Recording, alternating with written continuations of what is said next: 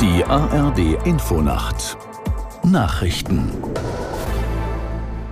um 4.30 Uhr mit Ronald Lessig. In ganz Deutschland drohen heute erhebliche Verkehrsprobleme. Grund sind Proteste der Landwirte, die mit Treckern und Lkw Konvois bilden und Autobahnauffahrten blockieren wollen. Aus Berlin Dietrich Karl Meurer.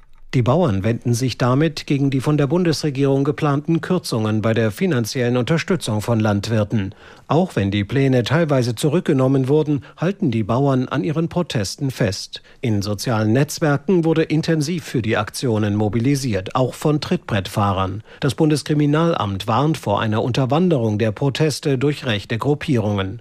Der Präsident des Deutschen Bauernverbandes Joachim Ruckwied grenzte sich erneut ab und rief zu friedlichen Protesten auf auf. Persönliche Angriffe und Drohungen, so wie letzte Woche gegen Vizekanzler Robert Habeck, seien ein No-Go.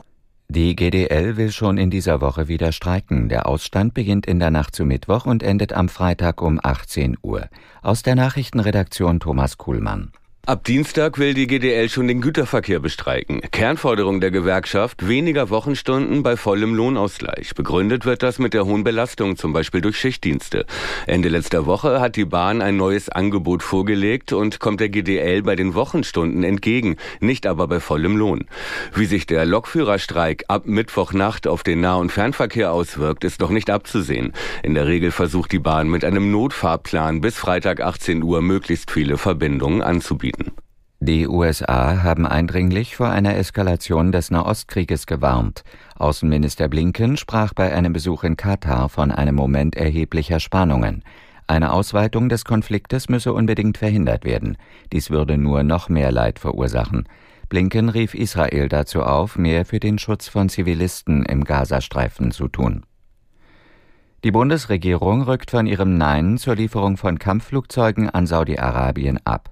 Außenministerin Baerbock sagte, Deutschland werde sich dem britischen Wunsch nicht weiter entgegenstellen. Zur Begründung verwies sie auf die konstruktive Rolle Saudi-Arabiens in der aktuellen Nahostkrise und die Annäherung des Landes an Israel. Großbritannien will schon seit längerem Eurofighter-Jets an das Königreich liefern, braucht dafür aber die Zustimmung der Bundesregierung, weil der Eurofighter in gemeinsamer Produktion gebaut wird.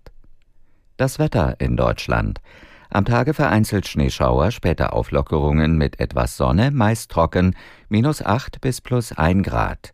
Die weiteren Aussichten am Dienstag heiter, an der Ostsee und den Alpen Schauer, minus 7 bis plus 2 Grad, am Mittwoch im Süden sonnig, im Norden Nebel, minus 3 bis plus 3 Grad. Das waren die Nachrichten.